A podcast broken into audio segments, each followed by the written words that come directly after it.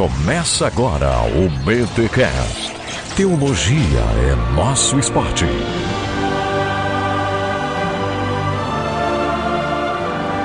Muito bem, muito bem, muito bem. Começa mais um BTcast, de número 298. Eu sou o Rodrigo Bibo e aqui nesse podcast todo mundo é criacionista. Fala galera, eu sou Marcelo Cabral e eu sei de onde eu vim e eu sei para onde eu vou. Olha aí, fundamental. Olá galera, eu sou Gustavo Assi e se quiser saber da minha origem, tem que ir lá pro sul de Minas Gerais. Isso parece cantiga de viola. Parece. Um dia eu faço ela em moda para você ouvir. Olha aí. Oi pessoal, meu nome é André Lodos e em tempos de seleção brasileira precisamos falar muito de evolução. Olha aí, Ô, louco, gente! cara. Olha só, reunimos aqui dois pesquisadores cientistas da ABC2 e também o editor da Thomas Nelson para falarmos sobre a origem, quatro visões cristãs sobre criação, evolução e intelligent design. Eu acho mais legal falar inglês essa parte aqui, né? e o design inteligente. Galera, vamos dar um ampassant aí sobre quatro visões que são aí, digamos, é, no meio cristão, as principais, as mais faladas, as mais defendidas. Então, se você fica meio perdido nessa discussão sobre as nossas origens, esse podcast quer lhe ajudar a ficar menos perdido. Não vamos dar o caminho para ninguém, mas a gente vai te ajudar bastante a pensar um pouco sobre as origens. Mas antes, os recados paroquiais.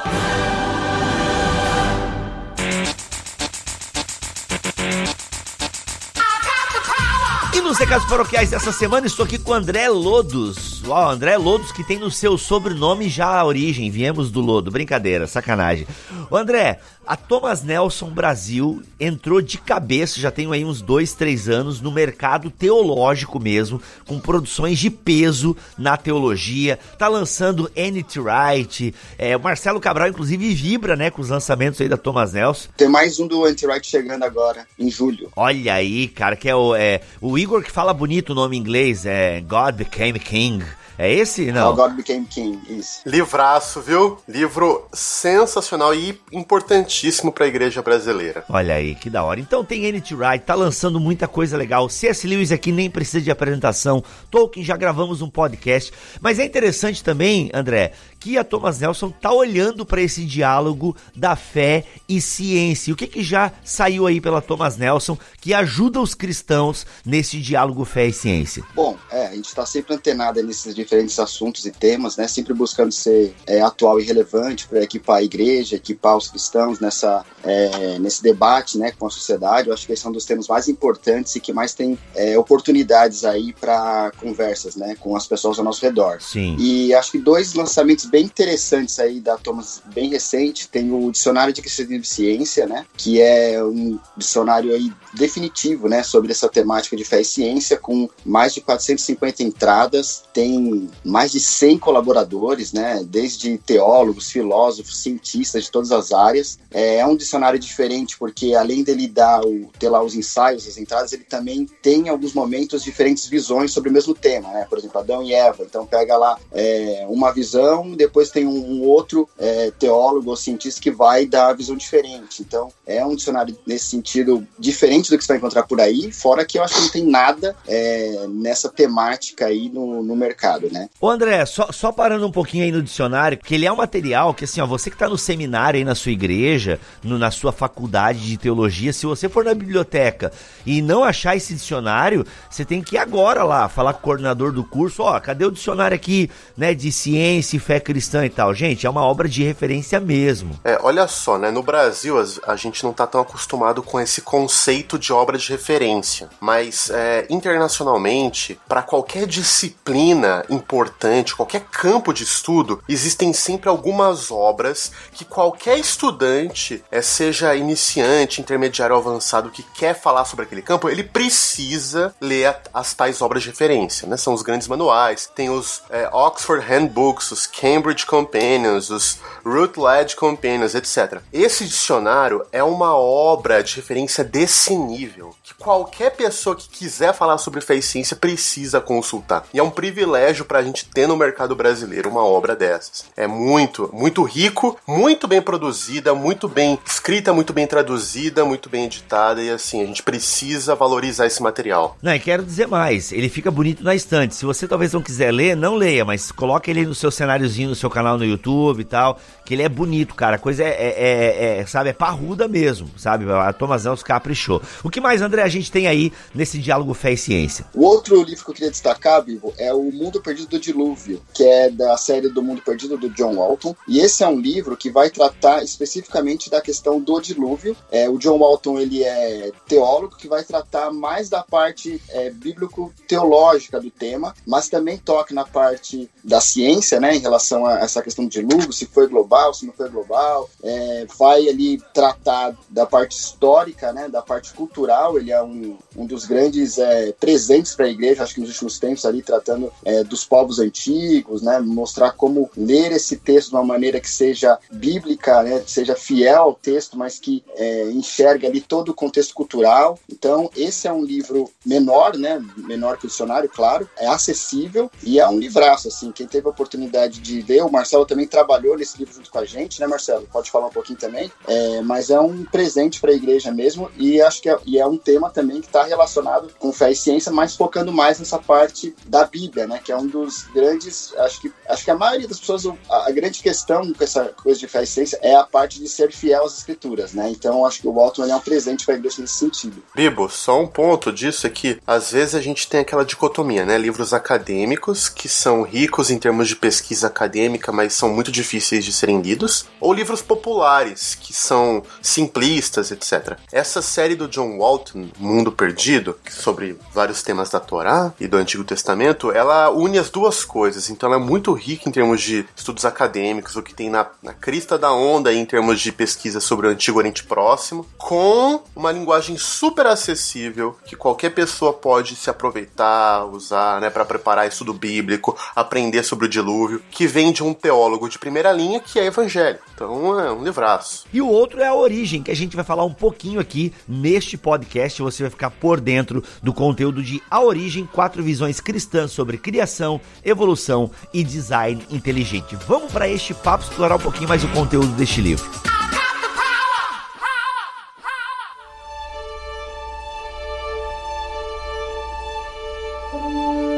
Bem, para começar o nosso papo, eu fiz aquela entrada ali que somos todos criacionistas. Eu acho que isso é fundamental para nós colocarmos aqui as cartas na mesa. O nosso objetivo não é discutir a, o evolucionismo, a teoria da evolução, digamos assim, porque até já tivemos um podcast sobre isso. Aliás, nós já tivemos podcast sobre criacionismo, design inteligente e evolucionismo, né? Todos com os principais representantes é, de cada linha, digamos assim. Aí você está se perguntando, nossa, como é que vocês agora estão fazendo um podcast e não estão trazendo os representantes aqui? Gente, o objetivo não é um debate sobre essas quatro visões, tá bom? Nós vamos dar aqui um ampassant e aqui estamos com pesquisadores, com pessoas que estudam o tema há anos, né, há muito tempo. Então, assim, o objetivo aqui não é um debate. A gente não vai dizer, ah, essa visão aqui é melhor do que a outra. Não, a gente vai dar um panorama das principais visões cristãs sobre a criação e, e esses temas correlatos. Então, então, isso é importante. Todos é, esses principais pontos abordados no livro A Origem, eles são cristãos, ou seja, pessoas que acreditam na autoridade das escrituras, que acreditam que a Bíblia é a palavra de Deus. Então, esse acho que é o fundamento que a gente tem que ter aqui para nossa conversa, que nós estamos falando de posições cristãs. E aí, eu acho que você que acompanha o Bibotalk e acompanha os podcasts da BC2 sabe que ser cristão não significa necessariamente acreditar no criacionismo da Terra Jovem e numa leitura literal de Gênesis, tá? Você sabe que existem outras possibilidades e nós vamos falar um pouquinho dessas possibilidades aqui. É, para pegar o carro aí no que você trouxe pra gente, uma das coisas muito importantes para essa conversa é compreender bem os dois termos, né? Então, quando a gente fala criação ou criacionista, normalmente na cabeça de cada pessoa já vem uma série de referenciais que está relacionado às coisas que ela ouviu, os livros que ela já, ouvi, já leu, as pregações que ela ouviu. Mas num termo mais geral, criacionista é toda pessoa que confessa que o Deus bíblico é o Deus criador e sustentador de tudo que existe. Tudo que existe que não é o próprio Deus é criação de Deus. E nisso todos os autores do nosso livro concordam. O que eles vão debater é como Deus criou, quais foram é, os meios que Deus decidiu usar para trazer à existência o mundo, a, os céus e a terra, o cosmos, inclusive esses bichos chamados seres humanos. o pior tipo de gente.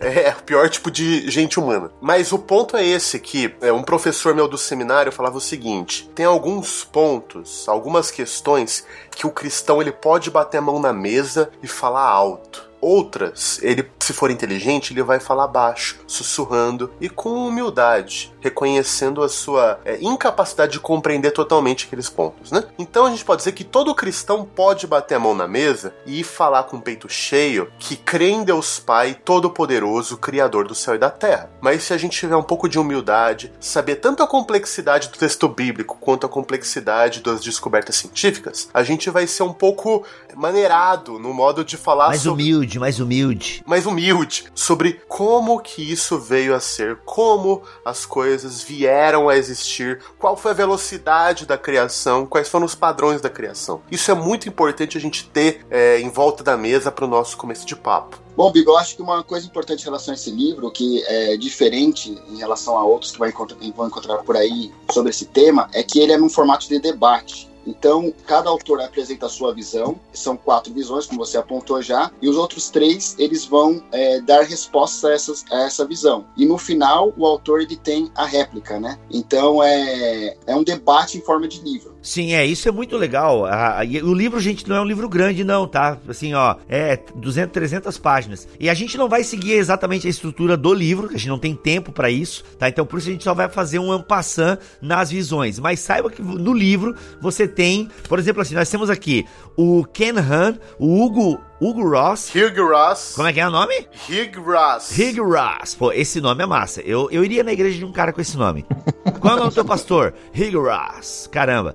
Aí tem a Deborah Harsma e tem o, o Stephen Meyer. São esses quatro expoentes. Quando o Kevin Han apresenta o ponto dele, o Hugh Ross, a Deborah e o Stephen, eles vão lá e, não, eu não concordo com isso, com aquilo, tal, tal, tal, papapá. E no final o Ken dá o, o parecer e responde os amigos. Então é muito legal, mas a gente não vai seguir essa estrutura deste livro. O Alfa e o Ômega, Criador do céu e da terra.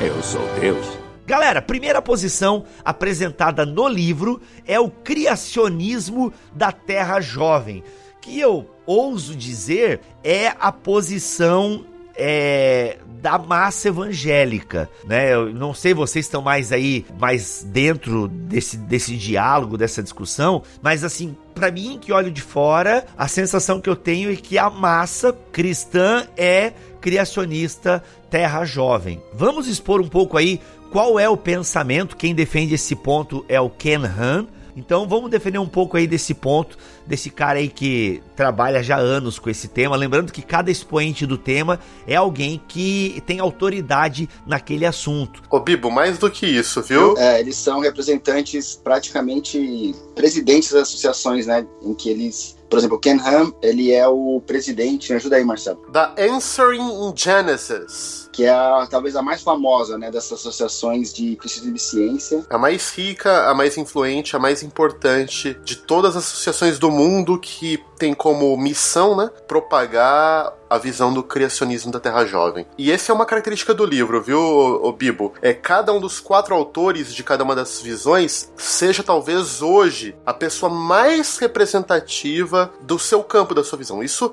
dá uma força muito grande pro livro, porque uma coisa era eu chamar o Zé José, que não tem expressão nenhuma naquele campo, para falar sobre uma das visões. Mas não, o editor conseguiu reunir o nome ou um dos nomes mais importantes do mundo na defesa de cada uma das visões, o que dá muita robustez, assim. Gente, aí, criacionismo, então, da Terra Jovem, que como eu suspeitava, é essa posição mais defendida pela massa evangélica. A gente poderia começar esse papo é, falando um pouquinho do pressuposto que está por trás dessa visão, que é no fundo uma proteção do texto bíblico. Vocês acham que é legal a gente começar o nosso papo por aí? Na visão deles, né? Então, ô Bibo, só um ponto. Você disse que, que é, a, é a visão mais disseminada na massa evangélica, né? Aham. Uhum. Eu acho, suspeito. Vocês não falaram nada, eu imaginei que estavam concordando comigo, pô. Não, é, mas é que é uma. Eu creio que é uma alegação que faz sentido da sua parte, mas eu vou só problematizar que vale a pena aqui para entrar na visão. Né? Talvez algumas, alguns dos conteúdos importantes da Terra Jovem de fato sejam os mais disseminados. Mas a visão, ela tem uma série de pressupostos, etc., que eu diria que talvez a maior massa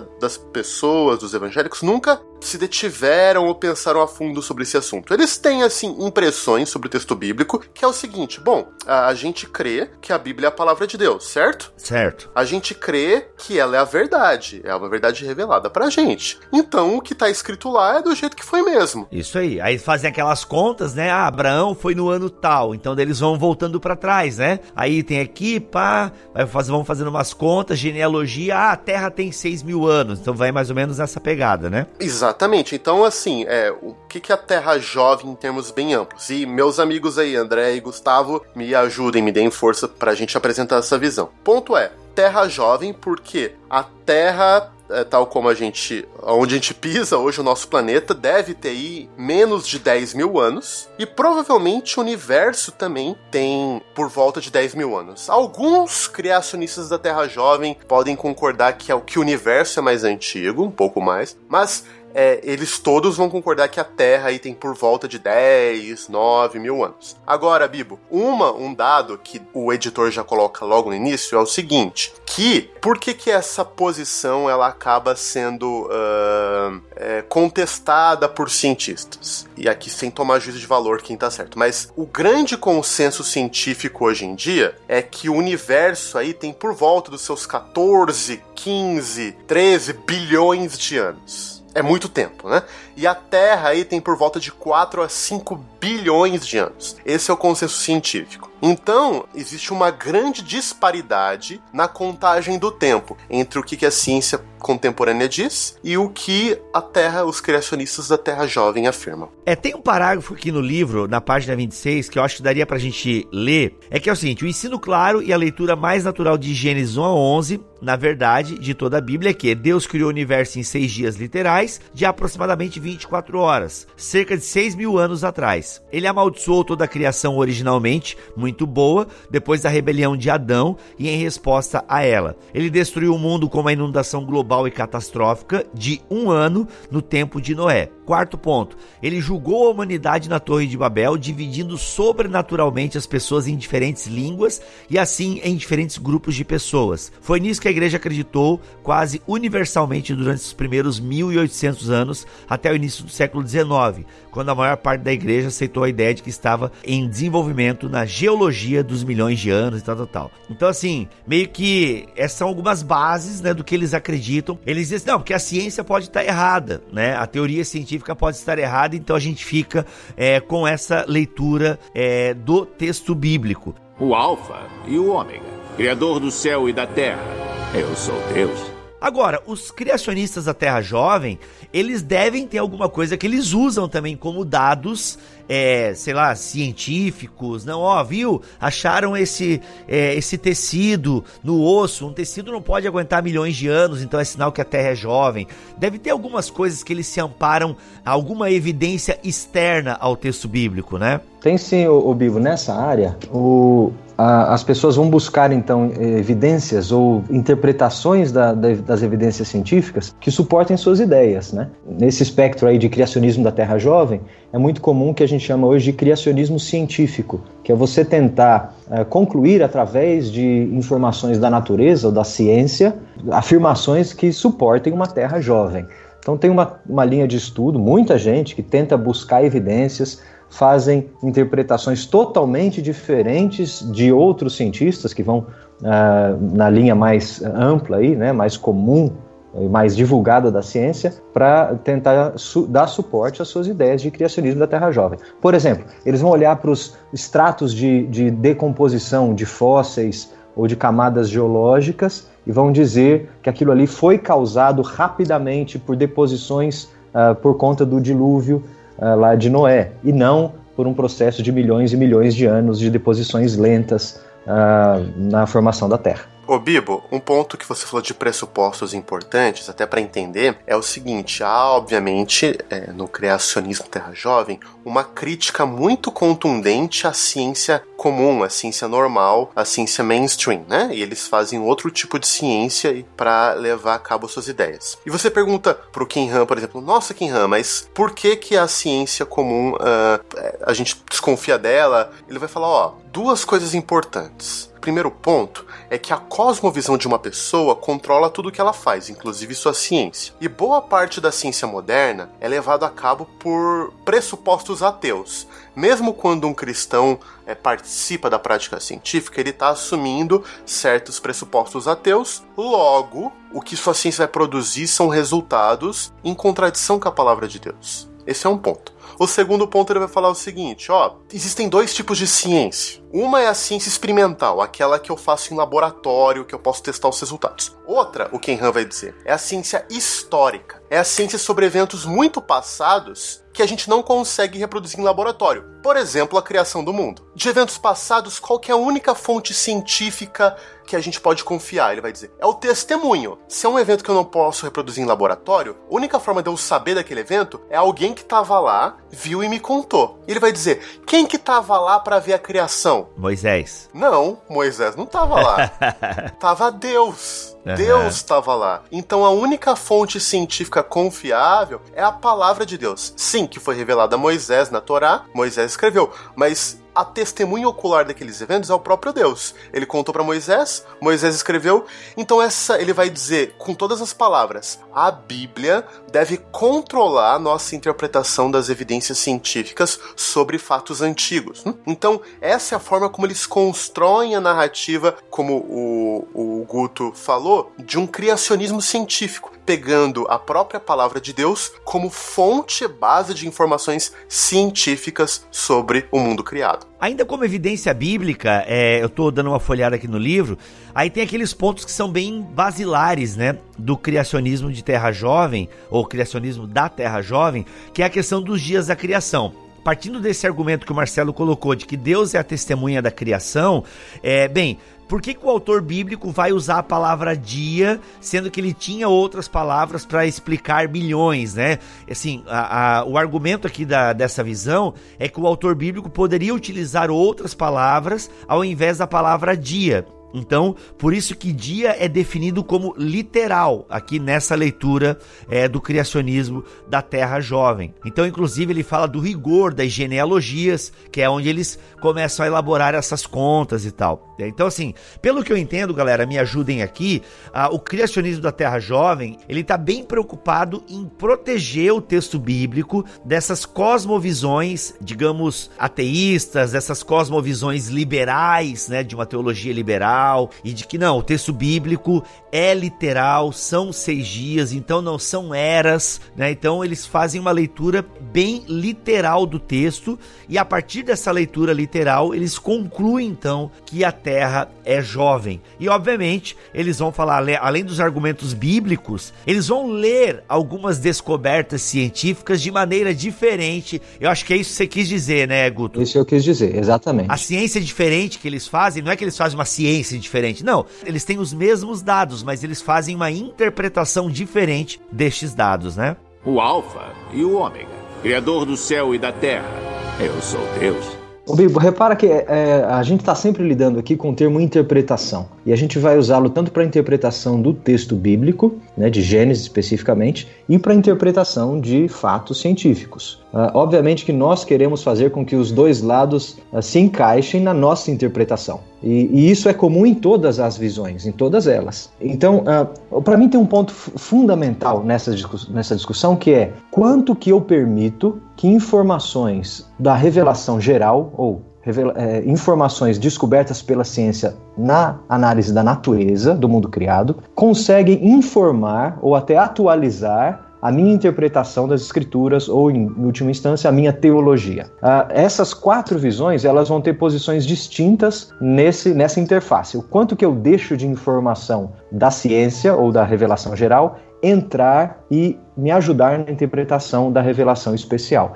Então, o criacionismo da Terra Jovem vai dizer: eu não posso trazer nada de fora da ciência mainstream, como o Marcelo está usando o termo. Eu não posso trazer nada dessa ciência mainstream porque ela tem bias, né? ela tem viés, ela tem pressupostos ah, ateístas ou naturalistas que seja. Então eu não posso trazer nada dela para me ajudar na interpretação de Gênesis. Eu preciso interpretar Gênesis nessa caixa fechada que é somente a escritura. Claro que o princípio a escritura interpreta a escritura é válido aqui, é válido para todos os casos. Mas nesse caso específico da, do criacionismo da Terra Jovem, significa ler simplesmente o texto e fazer interpretações literais, ou como Walton gosta de colocar, literalísticas sobre o texto de Gênesis. Não, um ponto importante é para pegar o Guto ele tá tocando os pressupostos e creio que se ilumina muito assim como a gente seguir entre os autores, né? Outros autores do livro que a gente já vai chegar, mas só para já gerar esse balanço, vão dizer que nenhum autor, nem mesmo os do criacionista Terra Jovem, conseguem fazer uma leitura sem pressupostos toda a nossa aproximação ao texto bíblico,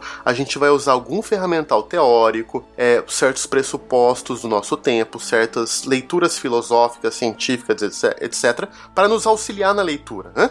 O ponto é como fazer isso, e por isso que o debate é tão rico e tão importante. Agora, no Terra Jovem, um, um bom resumo aqui que o Ken Han falou o seguinte: olha, uh, a primeira semana da criação foi uma semana de milagres. Uma semana de milagres não pode ser explicada simplesmente por eventos científicos. São eventos testemunhais. Então é isso que foi a criação, né? Foi uma semana de intervenções diretas divinas que trouxe tudo à existência tal qual a gente pode ler do modo mais simples, mais direto, mais intuitivo em Gênesis 1 resumindo, é que é, nessa visão do Ken Ham, né, do criacionismo da Terra Jovem, o que me parece é que eles tentam fazer a ciência caber nas escrituras, né? E eu acho que a gente vai perceber um pouco diferente algum, um, alguns outros autores. Vão tentar analisar as duas separadas, vão tentar ver se tem aí como as duas, de certa maneira, estarem falando coisas diferentes e mesmo assim estarem falando a verdade, né? No sentido de, de que a gente compreende, porque essa questão da literalidade é muito importante. Literalidade hoje a gente é, equivale à verdade, mas será que é isso? É, então, acho que é essa questão de tentar fazer a ciência caber nas escrituras, né? E não tentar ver se a ciência tem mérito próprio e aí tentar é, discutir as duas ou ver se a, a minha visão da escritura está certa, no caso do Kenan, se a visão dele, se a interpretação dele está correta ou não, né? Ele é, fala que é assim, então é, a ciência então ela tem que caber no que ele acredita. Mas só, é, só é, deixando claro que quando o Ken Han e a, e a galera do Criacionismo da Terra Jovem fala isso, é porque assim, gente, vocês vão acreditar nesses caras? Esses caras têm a cosmovisão deles. E eu fico com as escrituras, entende? Então, é, e outra, porque se tu ler aqui o capítulo do Ken Han, é, tu vai perceber que ele pega justamente o debate entre os próprios evolucionistas. Ó, tá vendo? Aquele evolucionista tal não concorda com o que está sendo dito aí pelo outro e tal. Então ele vai pegando essas, essas discussões internas que todo todo movimento tem. E aí, ó, viu, gente? Por isso que eu fico com as escrituras, com a leitura literal, porque eh, Jesus leu de maneira literal Gênesis, por que, que eu vou ler de maneira diferente e tal? E por aí vai, tá? Então, assim, gente, fica aí. É, a gente não tem como passar por todo, todos os argumentos, mas ele vai defender aqui o dilúvio sendo universal, aquela coisa toda catástrofe é, mundial, tá? Uh, enfim, tem muita coisa legal aqui no capítulo do Ken Han. E a gente vai para um desdobramento agora, que é o criacionismo da Terra Velha. Antiga. É, tem o, não, se é jovem, outra, a outra é velha.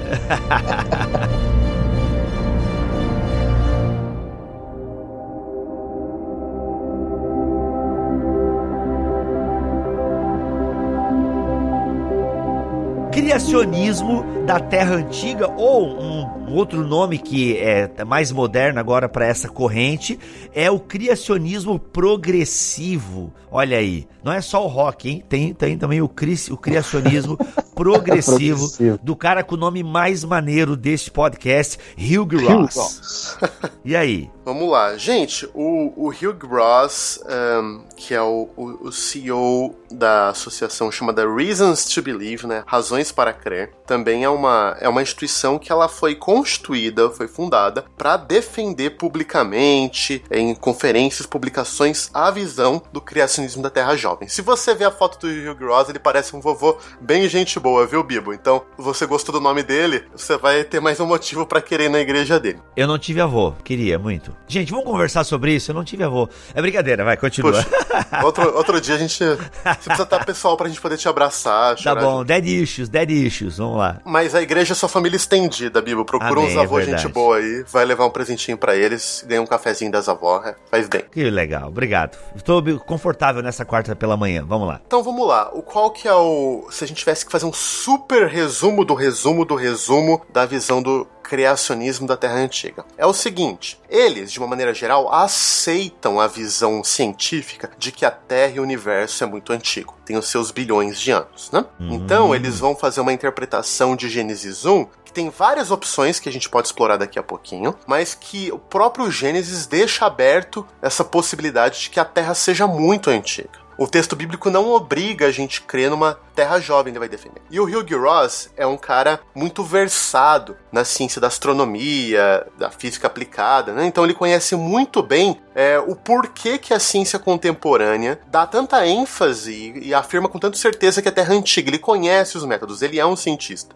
Ele fala, meu, isso tem muita plausibilidade, isso não é uma teoria que caiu do céu, foi muito testada, etc. Então esse é um ponto né? A Terra é antiga, uh, a gente tem muitas evidências para isso e a própria Bíblia nos permite ler isso nela. E a gente já vai explicar por quê. Agora, o segundo ponto, e aí ele tá junto com o Ken Han, é que a teoria da evolução é falha ela não explica, ela não nos ajuda a entender como as espécies vieram a surgir. E daí você pergunta, e como que as espécies vieram a surgir, Hugh Gross? Por atos diretos de criação divina, ou a gente pode chamar de milagres, ou uma intervenção direta, né? Só que ao invés de Deus ter criado tudo no início, como os criacionistas da Terra Jovem pensam, Deus ele foi criando as espécies ao longo de milhões, bilhões de anos, só que intervenções diretas. Então, ele teve uma criação inicial, daí podem ter passado aí alguns bilhões de anos e Deus vai novamente faz uma criação especial e traz várias espécies à, à, existência. Daí passam mais milhões de anos, Deus faz isso de novo, né? Até o próprio ser humano, quando Deus cria ele diretamente. E eles usam como um dos exemplos certos eventos da história biológica quando muitas espécies surgiram num curto período de tempo curto período de tempo em biologia, história do planeta, é milhões de anos, né? Mas a gente tem, por exemplo, a chamada explosão cambriana, mais ou menos 350 milhões de anos atrás, quando em, em, um curto espaço de milhões de anos, muitas espécies novas surgiram. E o Hugh Ross vai dizer, ó, oh, tá vendo? Isso aqui mostra pra gente que nesse ponto específico da história, Deus diretamente interviu para trazer essas espécies à existência. Então a gente pode dizer que a criacionismo Terra Jovem tem esse balanço, né? De um ponto, concordar com a ciência contemporânea sobre a idade da Terra e do universo. E de outra, afirmar que a ciência da evolução não explica como as espécies vieram a surgir e a gente precisa ler, tanto na Bíblia quanto na história biológica, um Deus que intervém em certos pontos para trazer vida, para trazer novas espécies à existência. Oh, legal, hein? A, a, gente não pode tomar partido nenhuma aqui, mas ó, vou dar, eu gostei dessa, hein? Pô, o cara ali tem um nome massa, tem uma visão massa. Olha só, ao contrário dos criacionistas da Terra Jovem e dos criacionistas evolucionários, os criacionistas da Terra Antiga não reconhecem nenhum conflito entre a ordem da criação de Gênesis 1 e a cronologia científica dominante. Essa afirmação de congruência não deve ser confundida com fusão ou total sobreposição. Repousa sobre o número de opções interpretativas literais descritas abaixo, aqui o livro ele apresenta, né? E difere da ciência dominante apenas na identificação dos os meios pelos quais a vida progride, não no registro histórico real. O criacionismo da Terra Antiga é uma, é uma grande. Eu não vou ler tudo aqui, mas, cara, legal. Eles não aceitam todos os pressupostos do evolucionismo, mas ele entende a antiguidade da Terra e Deus foi progressivamente Deus foi criando. Passou uns milhões aí, galera, vou criar aqui uns bichos aí. Exatamente. Né? Oh, agora eu vou dar uma reforçada aqui e tal. Vou dar uma achatada na terra, fazer a terra plana. Brincadeira, gente. Foi só uma brincadeira, né? Ô, oh, Bibo, ó, ninguém acredita nisso, tá? Não, um monte de gente acredita. Eu quero, inclusive, nesse cruzeiro que vai ter. Não, tô falando assim dos nossos autores aqui. Ah, é, dos nossos autores. Eu tô, eu tô deturpando a obra, gente. Brincadeira. Mas eu entendi a parada, então. É pro, progressivamente Deus foi criando. E aí chegou o um momento que Deus até pode ter criado. Por exemplo, assim, ó. É, existem mais de 600 variações, né? entre a gente e o, e o nosso ancestral comum, ou sei lá como é que a gente. Assim, existem vários tipos de seres humanos, digamos assim, né? De. É, ou Homo sapiens hominídeos. É nós. Hominídeos, é. Não, nós somos Homo sapiens, mas houve outras espécies hominídeas. Isso, então outras. Ó, pô, agora eu, agora eu aprendi essa nomenclatura, que eu falava tudo errado. Então, assim, essas espécies hominídeas, pô, existe uma variação. A gente não tem como negar isso aí, né? É como as pessoas que inocentemente falam assim, ó, pô, mas o dinossauro existiu mesmo, né? Porque, pô, a Bíblia não fala de dinossauro. Alguns vão dizer que fala, mas assim, grosso modo a Bíblia não fala. Pô, em Gênesis não fala. E Deus criou o, Tyrannos, né, o T-Rex e tal. Não, não tem lá, seria massa, né? Deus criando o Tiranossauro Rex, ele entrando na arca e tal. Mas não tem. Então assim, mas claro que existe, gente. Então os fósseis estão aí e tal, não tem como negar isso. E assim como não dá para negar essas variações de hominídeos e tal. Então é como se nessa visão, ah, Deus agora criou esse tipo de gente aqui, né? Esses hominídeos. Mas ainda talvez não tivesse soprado sobre eles o fôlego de vida, sei lá. Então então, aí chega um momento que quando ah, agora eu criei, eu vou chamar de Homo sapiens. E aí vai lá do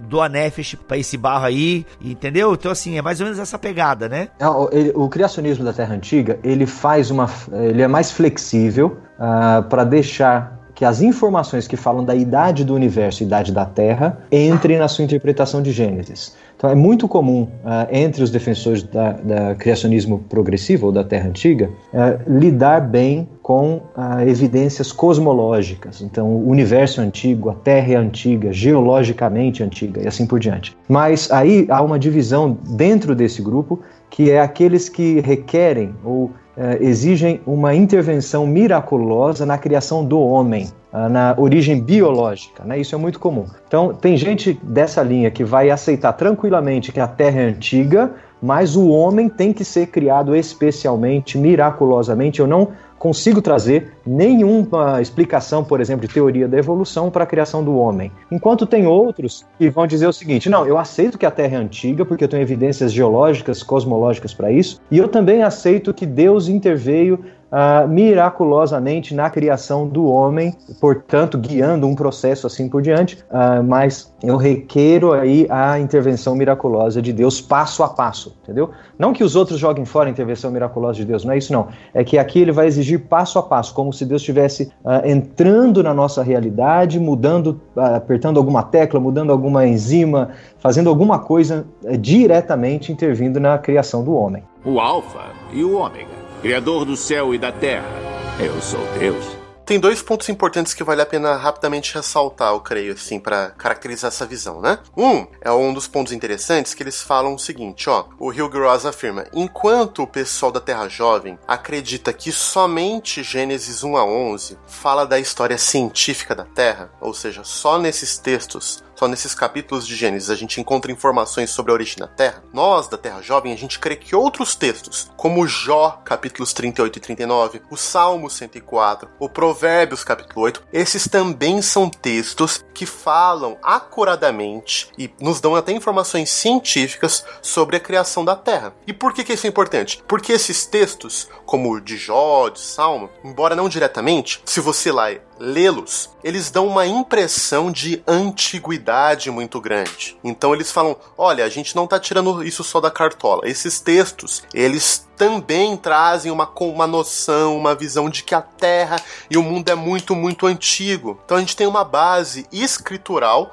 para as nossas afirmações. E um segundo ponto aqui é, que eu acho interessante é que o próprio Hugh Ross, e o, e o Guto falou disso rapidamente, é que o criacionismo da Terra Antiga é uma grande tenda em termos de interpretação de Gênesis 1. Então, ela inclui múltiplas interpretações de como entender Gênesis 1. Então, vou dar só dois exemplos mais famosos aqui, tá bom? Um é o chamado da teoria do gap. Qual que é a teoria? Que entre Gênesis 1 versus 1, que é no princípio Deus criou os céus e a terra, e Gênesis 1 e 2, que fala que a terra era vazia e sem forma, entre esses dois versículos se passaram bilhões e bilhões de anos. E o que aconteceu? Alguns vão afirmar que entre esses dois versículos aconteceu a queda de Satanás. Então eles vão interpretar os dias de Gênesis como dias literais, mas entre Gênesis 1 e Gênesis 1 2 se passou um gap gigantesco de bilhões de anos. Outros vão entender que são dias eras, né? Também, até acho que, que a é visão... o próprio Hugh Ross, e ele vai dizer que hoje talvez seja a visão mais comum, né? Que a palavra Yom, que a gente traduz por dia em Gênesis, ela tem múltiplas possíveis traduções, e uma delas é a noção de era, de época. Então, eles vão dizer que cada dia lá em Gênesis 1 representa não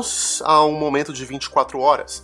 mas a uma era que pode se estender a milhões e milhões de anos. Ele baseia isso no próprio texto porque ele fala que o, o Sol e a Lua não foram criados no primeiro dia, então não teria como ter essa contagem que a gente tem hoje, né, de 24 horas. Então ele vai, ele explica isso, né, Marcelo? E é, esse vai ser um dos pontos fundamentais. Ó, ele fala, meu, a fonte de luz na Terra é o Sol, como que tem luz no começo e depois é, só no dia 4 vai ter Sol. Né? Uma das afirmações dele é que nesses três primeiros dias de criação, que correspondem a eras grandes, as nossas condições atmosféricas eram tais que a gente não tinha condição de visualizar os luminares.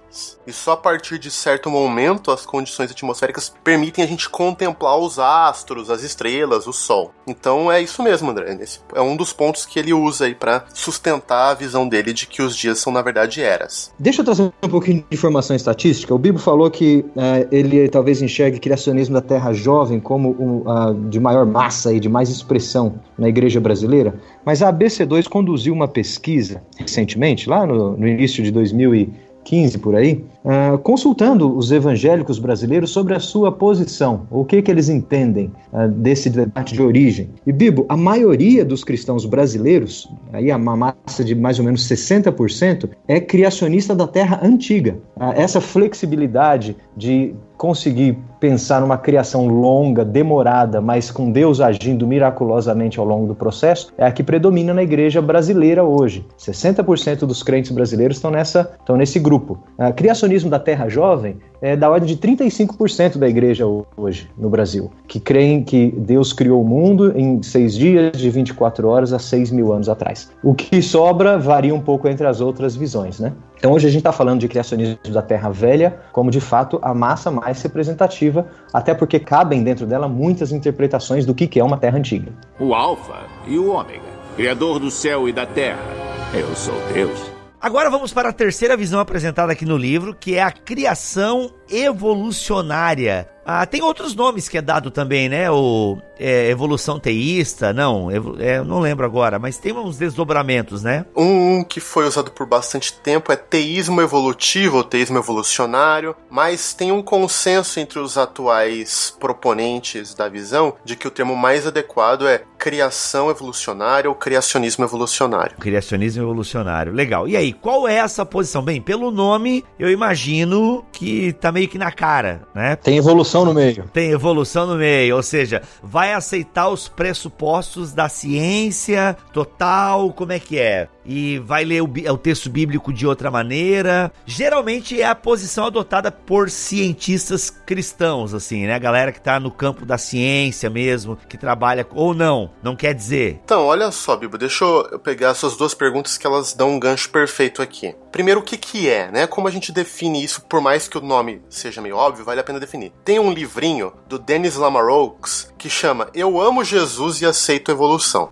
Até título engraçado, né? Mas ele tem nesse livro uma definição que ajuda bastante, que ele fala, ó, criacionismo evolucionário é a teoria de que Deus, como criador e sustentador do cosmos, escolheu usar um processo biológico, que a gente chama de evolução, como meio para trazer toda a biodiversidade na Terra. Você pode perguntar, ele poderia ter feito de outro jeito? Poderia. Ele poderia ter feito tudo em sete dias? Poderia. Poderia ter feito tudo em um trilésimo de segundo? Poderia. Mas o modo que ele escolheu dentro da sua soberana vontade foi um processo mais longo e que a gente consegue descrever não perfeitamente, mas com certa uh, acuidade na, através da teoria da evolução. Então, é essa visão. O importante é entender que ela não tira Deus da jogada, né? Ela entende que Deus usou certos processos que a gente consegue inclusive descrever em termos de pesquisa biológica para trazer a biodiversidade na Terra. Deus guiou os processos evolutivos, digamos assim. Sim. Qual que era a sua segunda pergunta mesmo? É se é a posição que a maioria dos cientistas cristãos adotam.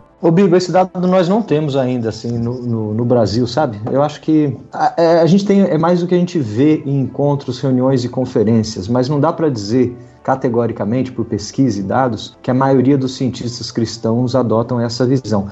Eu, eu, arriscaria dizer que aqueles cientistas cristãos que trabalham no campo da biologia, especialmente biologia evolutiva, uh, que têm aí evidências que para eles são nítidas do processo uh, evolutivo diante dos seus olhos, esses tendem, sim, na maioria, a ter uma visão de criacionismo evolucionário. É, a Deborah Harsman ela cita uma pesquisa do Pew Research Center, que foi elaborado pela maior organização de avanço da ciência dos Estados Unidos, que fez esse, uma pesquisa ampla com biólogos, né? E a conclusão foi o seguinte, que 99% dos biólogos aceitam não só a evolução, mas que os próprios seres humanos evoluíram. 99% dos biólogos, né? Que é um número bem expressivo dentro de um campo. Acho que tem dois pontos importantes para quando a gente discute essa visão, Bibo. Uma em termos de compreensão científica e outro em termos de interpretação bíblica. Obviamente, tudo isso dá muito pano para manga, mas a gente vai ser breve aqui. E quem se interessar, compra o livro, que está muito bem explicado. Ponto é o seguinte: vou começar por interpretação bíblica. Segundo os autores dessa visão, Gênesis não foi escrito como um relato científico. E isso eles não chegam à conclusão a partir simplesmente de usar a ciência contemporânea, mas a, o próprio campo de hermenêutica, o próprio campo de interpretação bíblica, nos últimos 200 anos, passou por uma série de transformações que permitiram a gente acessar o texto bíblico com outras lentes, né?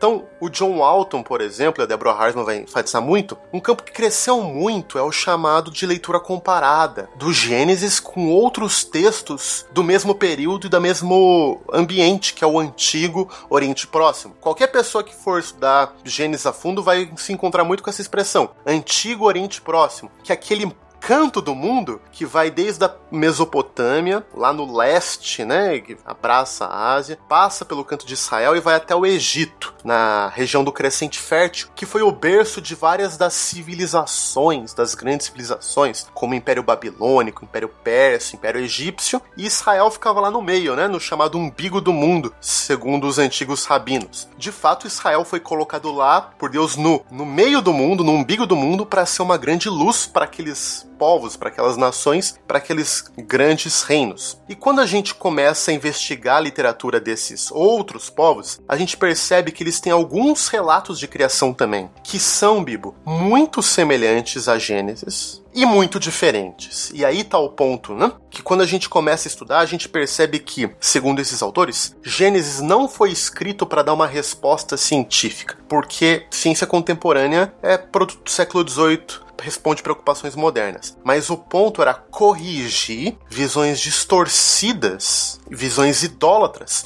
sobre quem é Deus, sobre quem é o ser humano, sobre a tarefa humana no mundo. Então, um exemplo, né? Para os egípcios, mesopotâmios é, e outros povos, tudo que a gente pode observar, sol, lua, etc., eram deuses. O, o deus Sol, o deus Ré, a deusa dos céus, a deusa Nut, a, a deusa do ar, a deusa Shu, a deusa da terra é o deus Geb, entre os egípcios. Quem que é o deus Shu? Deus do ar, dos egípcios. Cara! Marcelo manja de mitologia egípcia, hein, cara? Não, deixa eu falar, cara, isso tem muito sentido, mano. Tem uma galera é, aí do movimento neopentecostal e desses avivamentos que eles fazem Shu! E, cara, e a galera cai quando eles falam Shu. É, tem até um pregador aqui do sul de, do Brasil, aqui de Itajaí até até. E ele fala muito Shu, Shu. Então, quer dizer, quando ele fala Shu, ele está invocando a divindade egípcia do vento, que na leitura dele é o Espírito Santo. Cara, que, pô, que diálogo, hein? Isso é muitos outros da Bíblia também, lançado pela Thomas Nelson Brasil.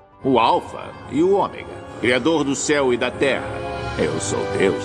Então, Gênesis 1, por exemplo, vai ensinar uma verdade teológica fundamental de que as estrelas, a terra, o ar, o sol não são deuses, mas são criação do único Deus, Yahweh. Então, um dos pontos é, quando a gente começa a ler Gênesis com esses olhos, a gente pode tirar a ansiedade, e isso eu tô falando para esses autores, tá? A gente pode tentar é, tirar a ansiedade de ficar encaixando com a ciência contemporânea, ou ver, puxa, que conflita aqui, porque não é um texto para ensinar ciência. Um outro exemplo, só vou dar mais esse, depois quem quiser ler aí, é a questão da imagem de Deus. No mundo antigo, cada civilização, a noção de imagem de Deus era o representante de um deus ou deus principal do panteão que ele colocava em um ser humano para ser o, o, rei, o representante dele. Então, na cultura egípcia, quem que era a imagem de Deus? Era o faraó e talvez mais alguns dos sacerdotes da sua corte. Na Mesopotâmia, também era a elite política e religiosa. Mas o que, que Gênesis ensina? Que não é só o rei ou só a elite que porta a imagem de Deus, mas todo homem e toda mulher, independente da sua hierarquia social, são portadores da imagem de Deus. Gênesis, então, nessa visão, foi escrito num certo contexto histórico, literário, é, num rio cultural, para falar verdades teológicas contra uma visão pagã, idólatra e disfuncional de quem é Deus e de quem são seres humanos. E não para ensinar ciência. Então eles vão falar: os dias da criação em Gênesis 1 não correspondem, não tem uma ordem que você vai encaixar com a, o que a ciência diz. Porque é foi escrito por outros motivos, por outras questões. Esse é um ponto muito importante para entender a da visão da criação evolucionária. Ô, oh, sabe que eu lembrei aqui,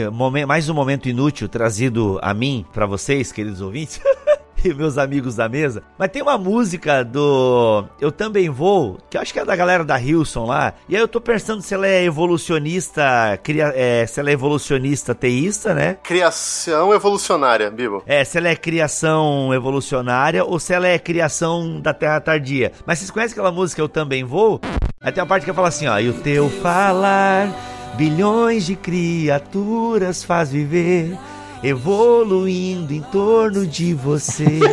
Já ouviram essa música? É linda a música, cara. Pô, vocês nunca ouviram? Ela tem de tudo. Ah, a música é linda, cara. Ó, desde o princípio, Deus, Deus Criador, antes de tudo existir, sem referência, você fez a luz em meio à escuridão. E o teu falar, milhares de galáxias faz surgir. E o teu sopro faz planetas existir. Acho que ele é criação terra tardia, né? Porque Deus faz o planeta no sopro. Até aí não dá para saber nada, viu, Bibo? Não dá para saber nada, né? Pode ser tudo e um pouco mais. Legal. Mais alguma informação dessa criação evolucionária? Cara, tem muita coisa aqui no livro, mano. É impressionante. Tudo muito bem fundamentado, com dados. E é legal que depois tem as réplicas. Mano, que trampo, mano. Que trampo, que trampo. Ô, Bibo, acho que aí a gente chegou nas duas pontas do espectro. Se você pensar que de um lado tem criacionismo da Terra jovem e do outro lado, na outra ponta, tem uh, criacionismo evolucionário, a crítica que um faz ao outro, lógico que criacionismo da Terra Velha está no meio, uh, é que os criacionistas da Terra Jovem vão criticar os criacionistas evolucionários dizendo que eles abrem mão facilmente da escritura para acomodar as escrituras na ciência. E os criacionistas revolucionários criticam os outros dizendo que eles ignoram as evidências científicas para acomodar a ciência dentro da escritura. Então fica sempre essa crítica de um lado pelo outro, e de novo é uma crítica sobre a interpretação, tanto a interpretação da escritura quanto a interpretação da ciência. Pegando um gancho e talvez um ponto que seja importante para entender a posição é, da criação evolucionária, a gente quase não falou de evolução aqui, né? A gente falou mais de Bíblia e quem quiser vai ter que pesquisar. Mas um ponto que eu creio que é muito fundamental para essa essa visão, também isso limpa confusões, é a diferenciação entre evolução e evolucionismo. Isso é tão importante para eles que eles vão ficar muito chateados se você falar que eles são evolucionistas ou que é criação evolucionista. Eles vão falar, não, meu, eles vão chorar, assim, vão ficar chateados. Você falar, é criação evolucionária, não evolucionista. A gente não é evolucionista e a gente não crê no evolucionismo. Ismo, esse ismo é muito importante. Por quê? O evolucionismo, a Deborah Harsman diz, é uma visão de mundo mundo. É uma visão de mundo que diz que a evolução explica tudo, explica inclusive a moral, explica que a gente chegou aqui por processos aleatórios sem nenhum Deus, que tudo é fruto do acaso, etc, etc. Isso é uma visão de mundo. E a Deborah Hartman fala: a gente não crê nisso. Agora, a evolução é uma teoria científica que ela não tenta explicar tudo. Como toda teoria científica, ela é circunscrita para explicar certos fenômenos de um campo em particular. Então ela ajuda a entender, por exemplo, a origem das espécies biológicas, mas ela não ensina sobre moral, sobre propósito da vida, sobre Deus. Não, isso a gente vai precisar de teologia, de filosofia cristã, outros elementos para nos ensinar. Então eles vão dizer, ó, a teoria científica, ela está circunscrita para nos ajudar a entender um campo da realidade, que é o campo biológico, mas não para explicar tudo. Então a gente é contra o que eles chamam de reducionismo biológico, de achar que a evolução explica tudo. Ela não explica tudo. Então isso é um ponto que eles vão enfatizar, enfatizar muito.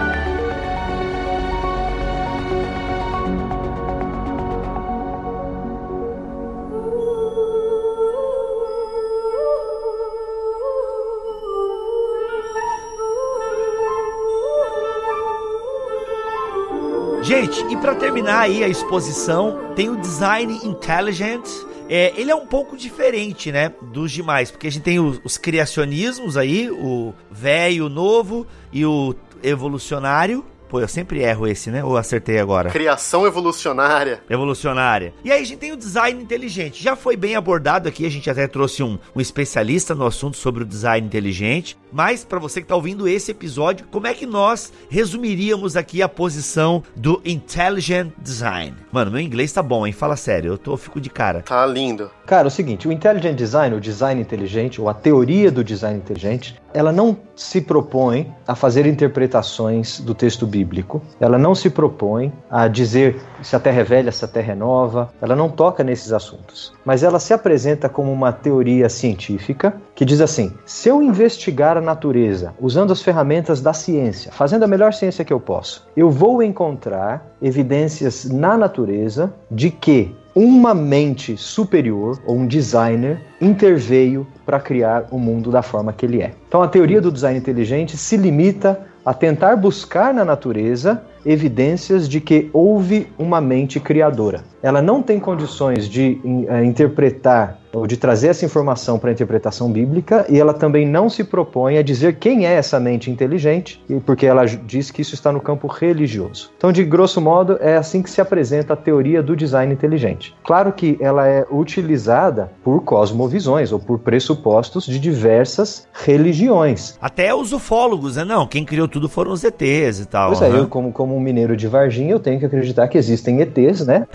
Então, eu posso, eu posso dizer que é uma possibilidade. Mas você vai ter uh, muçulmanos, você vai ter judeus, cristãos, uh, de, usando a teoria do design inteligente como suporte concluir religiosamente que o Deus criador é o seu Deus, ou é aquele Deus das suas escrituras e assim por diante. Então ela, ela apareceu nos últimos anos como uma, uma forma de investigar né, uma proposta de investigar a ciência, e, e só que ela dá um grande suporte para as conclusões de fé, porque ela dá uma roupagem, ela dá afirmações, ela dá um suporte, uma estrutura para as conclusões religiosas. Então, é, não é à toa que a teoria do design inteligente foi abraçada ou foi incorporada por criacionistas da Terra Jovem, por criacionistas da Terra Velha, porque ela daria aí uma estrutura científica para a argumentação desses dois campos, e também, em alguns casos, até por criacionistas evolucionários, porque aqueles que creem que o processo evolutivo da teoria da evolução explica a variedade biológica da Terra, mas não exclui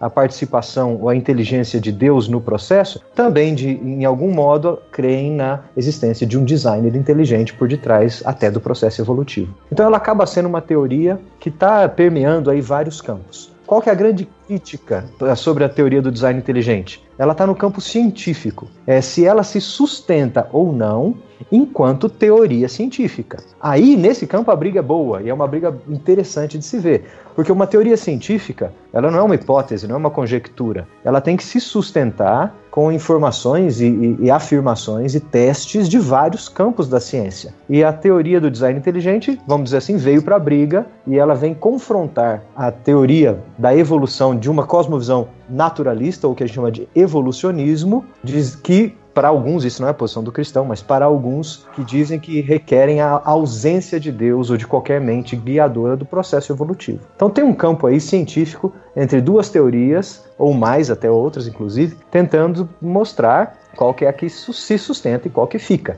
O design inteligente, eu acho que o Couto tem um resumo sensacional, mas um dos grande questão que tem tantos debates em torno, né? É que eles vão fazer a seguinte afirmação: que a teoria da evolução, tal qual apresentada hoje eh, nas universidades, nos livros, na pesquisa, ela não explica a complexidade da vida. E esse tema para eles é o mais importante, que eles chamam de complexidade redutível. Qual que é o grande termo do design inteligente? A complexidade redutível. Eles vão falar, ó, a vida biológica é tão complexa, ela possui algumas estruturas tão complexas que é impossível, eles vão dizer, e a nossa ciência vai mostrar isso, é impossível de que ela tenha surgido simplesmente por processos naturais. Não tem como processos naturais como mutações aleatórias e é, seleção natural, produzir uma célula, produzir um sistema como o sistema do flagelo bacteriano, não tem como. Então, a gente precisa supor que uma mente inteligente interveio para dar uma organização a essas partículas, para pôr, imputar informação para isso é, surgir e acontecer. Ou seja, tem uma mente inteligente organizando todas essas questões aí, todas essas coisas. Muito legal o Alfa e o Ômega, Criador do céu e da terra. Eu sou Deus. Gente, talvez fique um pouco estranho que eu acabei de falar sobre complexidade redutível. O que, que, é isso? Deixa eu explicar um pouco, porque creio que seja um dos, das questões mais interessantes do design inteligente, e também se você for ler os livros, os críticos defensores, talvez tudo gire em torno desse termo. Eles vão dizer que existem então certos organismos que é impossível deles existirem através de processos naturais. E como eles vão concluir? Vou dar um exemplo aqui do estudo de caso mais famoso usado pelos defensores, que é o flagelo bacteriano, que para vocês que lembram das aulas de biologia ou ciências, é, as bactérias unicelulares, elas têm como se fosse um rabinho que ele vibra e gira para que a bactéria consiga se locomover. Quando você olha isso no microscópico, parece simplesmente lá um flagelo, um rabinho sem muita importância. Mas dando um zoom, você vai ver que ele é formado por mais ou menos 20, 21 proteínas. E cada proteína é, é uma estrutura complexa, às vezes de mais de 100 aminoácidos, tá bom? E qual que é o ponto que eles vão falar? Essa estrutura, como flagelo, ela é feita de tal modo que se você tirar uma das 21 proteínas, ela inteira para de funcionar. Ou seja, você precisa das 21 proteínas ao mesmo tempo senão ela não funciona, ela não anda. Por isso, ela é um sistema que a gente chama de irredutivelmente complexo, porque ele é complexo, tem muitas proteínas e precisa de todos ao mesmo tempo para funcionar. Mas e daí? Ué, se a teoria da evolução fosse verdadeira, eles vão dizer, ela teria que vir de um elemento bem simples como uma, duas proteínas que funcionavam, e chegava mais uma e funcionava um pouco melhor. E aí progressivamente evoluindo até chegar no que ela é hoje. Mas, se ela precisa estar tá toda pronta de uma vez só, como que ela veio existir? Daí eles vão dizer, não através de um processo natural, mas de uma mente inteligente que organizou todas essas proteínas para funcionar. Então, é, esse é o tipo de afirmação. Agora, para vocês entenderem, o que, que os críticos vão dizer? Alguns dos críticos vão apontar: olha, já existem estudos que mostram como o flagelo bacteriano ela evoluiu sim de organismos mais simples e vão mostrar estudos com algumas das outras proteínas funcionando em outras situações. E aí vai ser um debate rico, que um dos lados vai apresentar algumas evidências, outro outras evidências, e o debate assim segue adiante. Mas muito da conversa hoje, em termos de design inteligente, e como o Guto disse, de ser uma teoria científica ou não, tá? Em detectar essas estruturas de complexidade redutível e ver se de fato elas podem ter esse status de irredutivelmente complexas. Teve o caso Dove, né, que quase o, o, design inteligente quase entrou, se eu não me engano, aqui, vou chutar de cabeça, mas pelo que eu lembro, ele entra no currículo escolar americano e tal, foi uma discussão assim. Aí teve um debate que não foi aprovado e tal, né? É, então, é, essa história é muito tem um documentário muito legal na internet, tem que caçar aí, né? dessa história tem um livro que saiu como resultado feito por uma jornalista, a Larry Lebel, que chama The Devil in Dover. Ela cobriu toda essa questão. Mas assim, Dover é uma pequena cidade dos Estados Unidos. Uma cidade assim que nunca entra no noticiário. Mas a diretoria da escola, principalmente influenciado por um dos diretores, que era um criacionista e também um defensor do design inteligente, ele moveu uma ação na diretoria para provar de que nas aulas de ciência dessa escola fosse ensinado design inteligente junto com evolução. E os professores de biologia se recusaram, porque eles, na visão deles, diziam que design inteligente poderia ser ensinado em aula de religião, mas não é ciência na visão daqueles professores. E daí o que aconteceu? Um processo. Americano gosta de ir para um tribunal? Adora, eles adoram quando o filme tem de tribunal. Meu, e daí eles fizeram aquela festa toda do tribunal, né? Chamaram defensores do design inteligente, defensores é, críticos do design inteligente, e tinham que um juiz lá, durante as sessões de tribunal, ficar ouvindo aula de biologia. E obviamente a mídia cobriu, e Dover, que era uma cidade então até insignificante, foi lançada no mapa do mundo. E esse debate, design inteligente, evolução, que era um debate principalmente nível acadêmico, acabou ganhando nível popular tão grande, tão grande, que em outubro de 2005, um membro da imprensa perguntou para o secretário da Casa Branca qual que é a posição do presidente, na época George W. Bush Jr., em relação ao debate de evolução e design inteligente. Eles queriam saber o que, que o Bush pensava. E daí, como você disse, no fim das contas, o juiz, que parece, segundo os relatos, que é um cristão, mas ele decidiu contra o ensino de design inteligente em aulas de ciência nas escolas públicas. E isso também reacendeu o debate e tá uma grande controvérsia até hoje. O Alfa e o Ômega, Criador do céu e da terra. Eu sou Deus. É isso, gente. Alguma palavra final, André? Você que foi um dos editores aí da parada também. Então, Bibo, é, só queria destacar assim que esse livro ele representa bastante da visão da Thomas Nelson Brasil mesmo aqui. Por quê? Porque a Thomas Nelson, como uma editora não denominacional, ela quer trazer essas vozes plurais para o debate, né, para equipar os cristãos evangélicos, a igreja em geral. Então, eu vou fazer aqui das palavras do editor americano aqui as minhas como editor também. Que ele fala assim: que não leia apenas as pessoas com as quais concorda, mas tente realmente entender por que os outros estão convencidos de visões diferentes. Estudos mostram que estamos preparados para ver e aceitar razões que apoiam aquilo em que já acreditamos e para rejeitar rapidamente as evidências que desafiam nossas próprias posições. E com esse livro a gente quer exatamente trazer essas posições que as pessoas prestem atenção. Pode mudar ou não mudar, mas é importante conhecer ali as diferentes posições para estar preparado, né? Então essa essa é um pouco da do chamado aí da Thomas Nelson Brasil e esse livro representa bem isso. Bem, diante de tudo isso, galera, você que é meio perdido no assunto como eu, fica pensando, poxa, na hora que eles falaram da criação da Terra Jovem, pô, achei tão legal. Aí eles falaram da Terra Antiga, eu achei legal também. Poxa, eu olhei ali o, o, o evolucionismo e tal. Cara, aliás, eu erro, né? Sempre é. Eu errei agora, nem lembro. Criacionismo evolucionário. Isso, evolucionário. Pô, achei bacana e tal. É bem próximo do que eu aprendo na escola e tal. E aí tem o design inteligente, pô, é bacana, tem esse nome legal e tal. E aí você fica tudo meio voado. Guto, acalma, acalma nosso coração aí.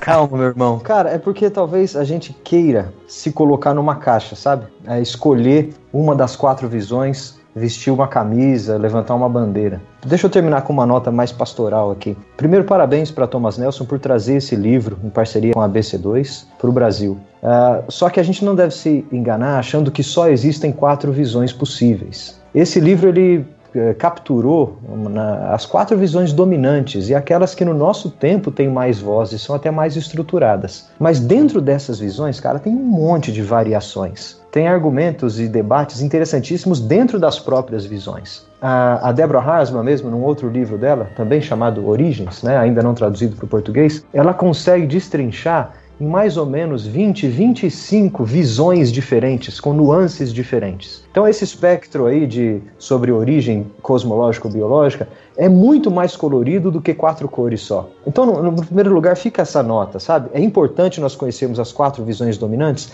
mas, na minha opinião, não é importante você querer se classificar dentro de uma delas e fechar o seu armário. Isso é um erro, porque existem outras visões aí que talvez você até desconheça para poder se fechar dentro da sua, ou até mesmo você não deu tempo suficiente, maturidade para você conseguir avaliar o que, que você pensa. Se eu fosse avaliar minha trajetória de vida, meu irmão, eu passei pelas quatro. Em algum momento da minha vida eu pude dizer que eu fui cada uma delas. Uh, e então, e eu só tenho 37 anos, né? Então tem muito tempo pela frente ainda. Agora olha só, todas as visões, todas elas, as quatro ou as 20, todas elas têm problemas. Nenhuma delas resolve uh, ou dá todas as respostas para tudo, seja científica ou teológica. Uh, todas elas têm um cobertor curto que tem que puxar para um lado e descobre o outro. Então tem problemas e debates, que vamos usar, já, nós que gostamos de teologia, lindos, teologicamente maravilhosos, instigantes, que vão entrar na, nos problemas dessas visões. Então você, pô, se, se eu puxo para cá e falo a Terra é jovem,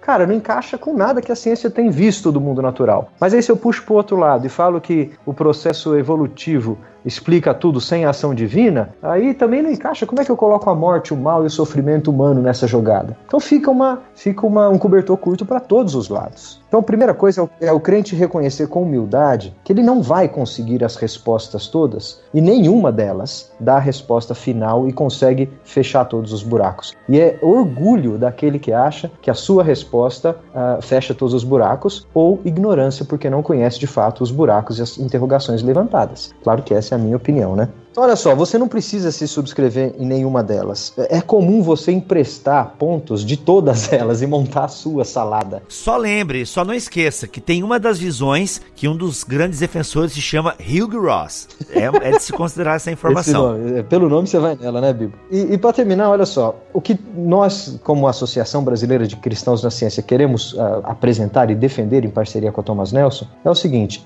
é necessário você reconhecer fraternidade antes de tudo. Em primeiro lugar, todos os debatedores desse livro e todos nós conversando aqui no Brasil nessa, nesse assunto, nós reconhecemos que somos irmãos em Cristo. Se a gente não reconhece isso, não tem nem diálogo, meu caro. Aí a, a conversa é mais, é mais profunda. Uh, um segundo ponto é a gente não deve fazer dessa discussão uma bandeira, sabe? Eu fico triste quando eu vejo cristãos no Brasil fazendo dessas questões de origem ou dessas visões específicas o motivo da sua vida ou até a razão do seu ministério ou o motivo da sua fé. Cara, isso para mim é a pontinha de um iceberg, é só o que a gente consegue ver como problema, como polêmica, mas tem coisas muito, muito mais profundas a serem tratadas. Então, a Associação Brasileira de Cristãos na Ciência não veio para ficar tratando somente desses probleminhas, deixa eu colocar entre aspas, polêmicos, mas ela veio para conseguir debater essas questões num, numa profundidade muito maior. É como que a fé e a ciência se relacionam, não somente nas polêmicas, mas na, nas suas entranhas, naquilo que é mais profundo.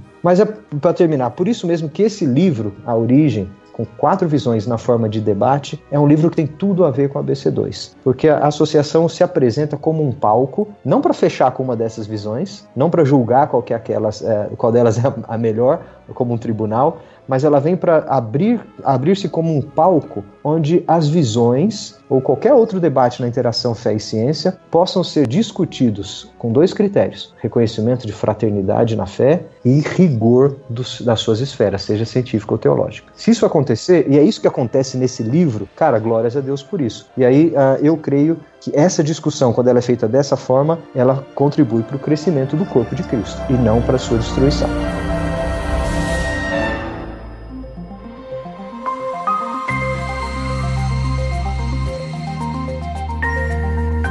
Tá aí, gente, falamos um pouquinho do livro A Origem, quatro visões cristãs sobre criação, evolução e design inteligente, lançado pela Thomas Nelson Brasil e também em parceria com a Associação Brasileira de Cristãos na Ciência. Obrigado, André, pela sua estreia aqui no BTcast. Uhul, viva André. Eu que, eu que agradeço aí, valeu, gente. Tamo junto. Marcelinho, sempre juntos, é nós. Muito bom estar com vocês aí, vamos embora. E gente, esse livro é um presente pra gente, presente pra igreja brasileira. Muito bom. E Guto, já é da casa também. Obrigado, mano. Beijo, meu caro, pra você e família. Até a próxima. É isso, gente. Voltamos na próxima semana, se Deus quiser e assim permitir. Fiquem todos na paz do Senhor Jesus.